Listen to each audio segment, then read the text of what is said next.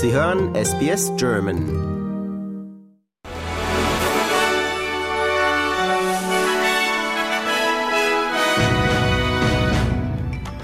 Sie hören den SBS German News Flash an diesem Donnerstag, den 21. Dezember. Mein Name ist Benjamin Kantak. Verteidigungsminister Richard Marles sagt, dass Australien trotz der Bitte der Vereinigten Staaten keine Kriegsschiffe ins Rote Meer schicken werde.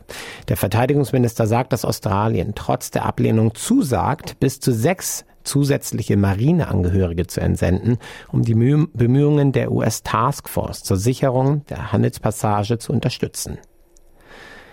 Ein Hamas-Führer ist in Ägypten eingetroffen, um über einen möglichen zweiten Geiseldeal zu sprechen, während einer Abstimmung in New York über eine Resolution der Vereinten Nationen, die eine längere Waffenruhe und mehr Hilfsleistung und Lieferungen fordert, bereits zum dritten Mal verschoben wurde.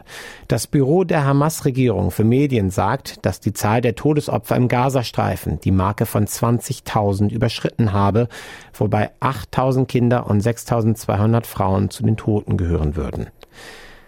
Bewohner der Stadt Cooktown im äußersten Norden Queenslands haben Menschen begrüßt, die vor den Fluten in der Gemeinde Wudja Wudja geflohen sind. Zwei Chinook-Hubschrauber der australischen Verteidigungskräfte hatten etwa 200 Menschen in zwei Tagen umgesiedelt, nachdem Wudja Wudja durch Überschwemmungen infolge des ehemaligen tropischen Zyklons Jaspers verwüstet wurde. Eva Lawler wird heute als neue Chief Ministerin des Northern Territory vereidigt, nachdem ihre Vorgängerin Natasha Files gestürzt wurde. Files wurde in dieser Woche aufgefordert, aufgrund von zwei Skandalen um Interessenkonflikte, die nicht offengelegt wurden, über Anteile an den Bergbauunternehmen South 32 und Woodside zurückzutreten. Eine russische Präsidentschaftsbewerberin, die sich für Frieden in der Ukraine ausspricht, hat Dokumente zur Registrierung ihrer Kandidatur für die Präsidentschaftswahl 2024 eingereicht.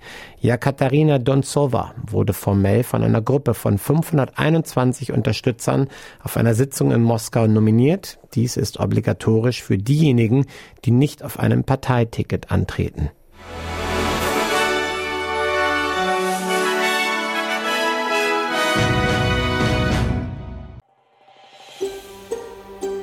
Lust auf weitere Interviews und Geschichten? Uns gibt's auf allen großen Podcast-Plattformen wie Apple, Google und Spotify.